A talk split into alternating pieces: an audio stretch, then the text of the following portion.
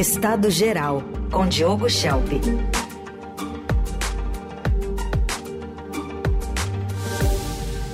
Tudo bem, Diogo? Bom dia.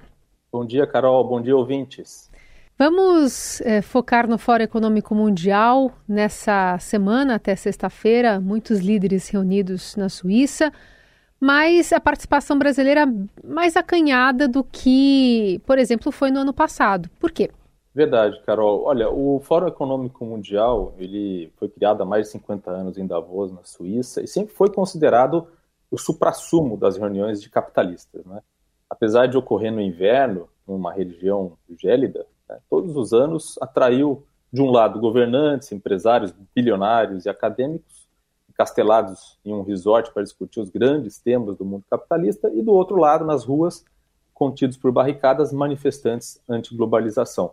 Durante muito tempo, o Fórum Econômico Mundial teve essa simbologia de separação de dois mundos, mas com o tempo foi incorporando temas sociais e discussões de como reduzir a desigualdade com mais empenho. Então isso foi melhorando, assim, era um objetivo, né, uma intenção de melhorar a imagem junto a um certo público.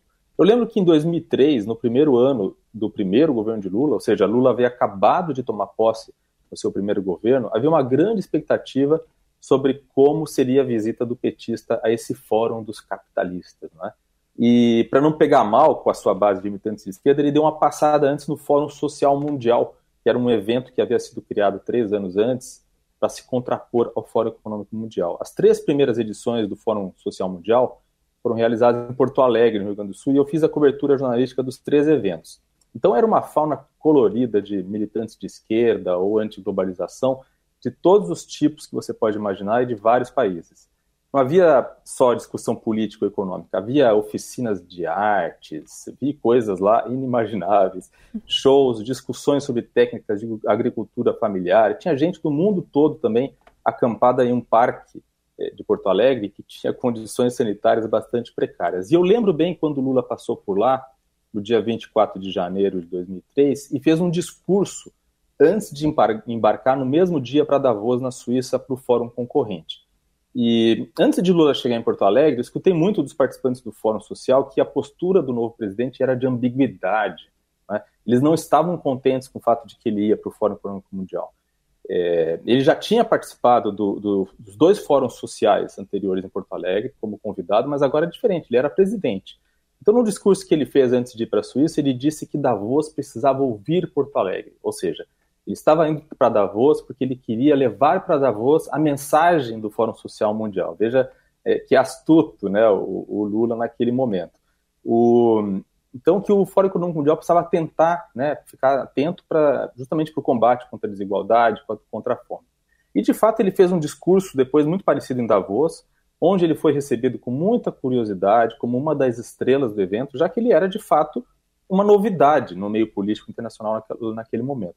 Lá se vão 21 anos, não é? E tanto o Fórum Econômico Mundial é, não tem mais a relevância de antes, quanto o Lula também já não tem nada de novo para dizer para a comunidade internacional, para o PIB mundial, ou não encontrou algo novo para dizer. Então ele sequer vai participar do encontro este ano, assim como não participou no ano passado. Fernando Haddad, ministro da Fazenda, também não vai participar, porque tem várias encrencas para resolver com o Congresso em relação à pauta econômica do governo. Em vez disso, vai a Marina Silva, que é o mínimo que se espera, né? Porque hum é, é um tema central do encontro, não é? é justamente a questão climática e ambiental, e vai também o Luiz Roberto Barroso, presidente do STF, não para falar do judiciário, mas para discursar sobre dois temas absolutamente díspares, sobre preservação da Amazônia e sobre regulação da inteligência artificial. Então é um papel bastante curioso para o ministro do STF, esse de comentar e debater os grandes temas da atualidade com os principais representantes, do PIB global, não é? Mas isso mostra bem o protagonismo político que o Supremo vem adquirindo no Brasil em detrimento do executivo e do legislativo. Pensando nesse rumo que você é, traz, dá para entender como uma decisão acertada essa menor exposição do Brasil nesse fórum e a política externa brasileira está sem rumo de alguma forma? É, assim, claro que não é determinante a participação não de Lula no Fórum Econômico Mundial, mas essa ausência reflete, de certa forma, não só essa perda relativa de relevância do próprio evento, mas também de perda de relevância do próprio Lula no cenário internacional. É, pelo menos uma relevância, não é a relevância que ele esperava ter para si próprio quando assumiu esse terceiro mandato. A política externa do Lula nesse terceiro mandato, ela está sem eixo. Né? Ela tem, claro, a questão do tema climático, do aquecimento global, é, como um dos pontos centrais, e é um tema no qual o Brasil é um interlocutor importante, do qual se manteve afastado durante o governo Bolsonaro, né? e, e certamente é um dos, é um dos países mais importantes para esse tema por causa da atenção internacional que, o, que, a preservação da Amazônia tem. Mas isso não é, um, não é o bastante. É, se a gente pegar a, a, diplomacia do governo Fernando Henrique, ela era conhecida como autonomia pela participação. O Brasil procurava uma autonomia no cenário internacional, mas com uma participação intensa, principalmente em organismos multilaterais, e tinha uma percepção muito importante de que era primeiro ter um entorno é, aqui no, na América do Sul, um entorno democrático, um entorno estável, né, e uma liderança brasileira nesse entorno, para a partir daí ter uma plataforma de lançamento no cenário internacional. O Lula, o governo Lula, os dois primeiros governos, é, foram conhecidos como autonomia pela diversificação. Ele manteve é, muitos dos princípios do, da diplomacia é, de Fernando Henrique, mas ele acrescentou um novo elemento que era diversificar os parceiros internacionais, aquela questão da, é, da diplomacia sul-sul e tal. E o Lula 3 não criou nenhuma marca, não conseguiu criar nenhuma marca, nenhum eixo coerente de atuação. Ele almeja muito um protagonismo internacional, mas até agora não, não conseguiu muita coisa. Em parte porque, é, por exemplo, na América Latina, na América do Sul, é, o Lula não conseguiu né, surfar numa maré vermelha, numa onda de governos de esquerda, como ele tinha é, encontrado nos primeiros governos. A gente vê no Mercosul, por exemplo, os parceiros, nenhum deles tem alinhamento é, político, partidário, ideológico com Lula, né, ainda mais depois que é, Javier Milei ganhou na Argentina. É, mesmo os dois é, governos, os outros dois governos de esquerda, do Chile e da Colômbia, ele tem tido algumas rusgas com os presidentes desses países. É, ele também tem ali no, no Nicolás Maduro uma, um líder, um, um, ditador nada confiável, já está conseguindo é, até criar problemas para o Brasil lá na Guiana, na fronteira. Então o Lula não consegue sequer ter uma liderança na América do Sul. Então muito complicado para ele ter esse protagonismo internacional e não encontrou um eixo de atuação até agora. Pensando um pouquinho aqui no Brasil e de como algumas autoridades estão lidando com esses eventos climáticos, que aliás, é, com certeza vai ser assunto lá do Fórum de Davos, queria te ouvir sobre, por exemplo, a posição de Cláudio Castro, né, diante dessa crise causada pela chuva no Rio. No fim de semana, o governador decidiu voltar da Disney nos Estados Unidos, onde passa férias com a família. Ele que manteve essa viagem apesar das previsões, né, que anunciavam essa chuva aí nesses últimos dias, que já deixaram pelo menos 11 pessoas mortas, muitas por afogamento, ou soterramento ou descarga elétrica. Queria te ouvir sobre as responsabilidades do, do Estado com esses efeitos ainda das mudanças climáticas. Carol, é claro que existe essa pressão e é o mínimo que se espera de um governador, de um prefeito, de uma autoridade é que em situações assim ele esteja presente. Não é? Em primeiro, ele aparentemente queria fazer uma gestão à distância dessa crise, é, deixando na mão do vice-governador em primeiro momento, e depois se deu conta de que a situação realmente exigia que ele viesse é, pessoalmente cuidar do assunto. Mas isso é, é, um, é algo simbólico, é importante, mas o mais importante não é, é a atuação mesmo da máquina pública para mitigar, reduzir riscos em situações como essa. É, isso vale para todas as instâncias é, de gestão pública, federal, estadual, municipal. A gente teve na semana passada, mais uma vez, aqueles alagamentos e queda de energia em São Paulo, por causa dos temporais, e agora, nesse fim de semana, essa tragédia no Rio de Janeiro, com 11 mortos, talvez até mais, contabilizados até agora. E a gente vê na resposta do poder público a essas tragédias é, uma, uma, certa hesitação em alguns casos. E em outros casos, em vez disso, há um jogo de empurra sobre a responsabilidade que acontece. Por exemplo, o prefeito Ricardo Nunes de São Paulo foi bem rápido em culpar a Enel, né, a Enel, né, a distribuidora de energia da cidade, pelo que aconteceu. Uhum. Então, ele aprendeu com a experiência do apagão de novembro do ano passado que essa é a melhor estratégia, do ponto de vista político. Né? Atribuir a culpa a empresa privada. Mas não é bem assim. A prefeitura também não fez o suficiente para mitigar os riscos nesses últimos dois meses. É, e a gente, quando a gente fala de risco, a gente fala de algo bem concreto. Né? São situações como a que aconteceu na semana passada, quando o galho desabou sobre a rede elétrica, que por sua vez caiu sobre um carro e acabou eletrocutando um motorista quando este desceu do carro. E, e se você me permite, eu queria fazer um relato pessoal, porque uhum. É, com certeza muitos ouvintes vão se identificar com isso. Não é nada de excepcional nessa história, mas é até banal e até pela, pela banalidade mostra como é um problema isso em São Paulo, né? E com certeza também no Rio de Janeiro e em outras cidades. Então mostra como as concessionárias de serviço público e a prefeitura simplesmente não aprenderam ou não tiveram recursos para aplicar os aprendizados da tempestade passada.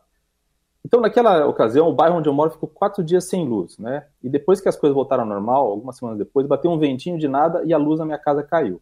Eu acho até que eu estava aqui no ar falando com vocês quando isso aconteceu. Sim. Aí eu acionei a Enel para verificar o problema. Veio uma equipe, disse que o problema era uma copa de uma árvore da rua que tinha crescido muito, estava toda enroscada nos fios de energia. Eles cortaram alguns galhos para mitigar o problema, mas foi, mas foi só isso. E sabe o que eles disseram para gente, funcionários da companhia? Disseram que eu devia contratar uma empresa particular para fazer a poda da área. Né? Pois bem, na segunda-feira passada, naquele temporal que teve, né, um galho enorme daquela mesma árvore, que obviamente acabou não sendo podada, desabou, é, interrompendo metade da rua e derrubando um fio que ficou atravessado na via. Né? Os vizinhos e eu ligamos para o 156, 199, né? sempre muito bem atendidos, promessa de que em 24 horas o galho e o cabo seriam removidos. Sabe quando isso aconteceu? Hum. Nunca. Né? Até que dias atrás o galho caiu de vez em uma das chuvas. No sábado passou um caminhão recolhendo os restos de árvore da rua. Né? Só que na quarta-feira passada, com aquela outra chuva forte que teve, nós tivemos que abrir outro chamado por causa de outra árvore muito alta, maior que a primeira, que teve um galho enorme quebrado que estava pendurado a seis metros de altura, mais ou menos. Né? Se ele cair, ele com certeza, e em algum momento ele vai cair, ele pode desabar ou sobre o meu telhado ou no meio da rua. Ou seja, né? É, de qualquer jeito, né, seja para onde ele vai cair, ele com certeza vai atingir a fiação elétrica que passa logo embaixo, um galho muito grande. Ou seja, pode acontecer algo muito parecido com o que aconteceu naquela tragédia que matou o motorista na semana passada. O cabo pode arrebentar e uhum. atingir um carro que estiver passando e causar mais um acidente, inclusive mais uma morte. Então não dá nem para chamar algo assim de acidente, não é? Porque não, não, não faltam alertas. Bom, liguei numa empresa especializada em podas, já que o, o chamado feito na prefeitura, Defesa Civil não adiantou nada. Né? A empresa especializada em poda disse que não pode mexer em árvore que está encalçada, mesmo que o galho já esteja quebrado. Liguei para um profissional que faz o serviço de forma informal só por curiosidade. Ele disse que está fazendo esse serviço direto para clientes particulares e custa R$ 1.250. Mas eu decidi, eu decidi esperar a prefeitura, né? que é o correto. Até hoje, uma semana depois, não apareceu ninguém para retirar o, o, tal do gato galho que está, enfim, está oferecendo um risco, não é? Também para quem estiver passando. Então, esse é um pequeno exemplo da, da, incompetência das autoridades municipais. Né? Eu acredito que muitos ouvintes conhecem isso por experiência própria, já passaram por algo parecido, muito provavelmente algo muito mais grave. É, existe algo na lei que é a responsabilidade objetiva do Estado em situações como essa. Não dá para simplesmente colocar a culpa na natureza e que quando acontecem essas chuvas, né, as equipes ficam sobrecarregadas. O Estado tem o dever de adotar medidas de prevenção de danos e de riscos humanos. Tem que investir em estrutura adequada, em sistemas de drenagem, monitoramento, alerta de risco, em planejamento, zelador, zeladoria urbana. Não dá para ficar empurrando a culpa para os outros e depois amarrar as mãos do cidadão. Né? Então, esse é um tema que com certeza vai ser muito cobrado dos candidatos municipais desse ano, deve ser cobrado que eles precisam apresentar um plano de longo prazo e constante, não apenas um plano emergencial para lidar com esses eventos climáticos extremos, aqui, São Paulo, no Rio de Janeiro, em qualquer lugar do Brasil. Bom, vamos, vai nos atualizando aí sobre essa situação, porque, é, como você disse, é algo que todo mundo já tem essa experiência, muita gente já deve ter feito essa cotação, né, e, e pelo preço ou não, também é, fica ponderando fazer a contratação, porque o se depender da prefeitura, algo pior pode acontecer. E aí, levando em conta essa, essa inação do poder público, enfim, como nos revolta esses problemas que tomam conta do, da nossa vida, né? Além das outras coisas, temos que nos preparar e ficar é, de olho se todo dia saindo de casa, se o galho vai cair na nossa cabeça ou não. Exatamente, Carol, é isso mesmo.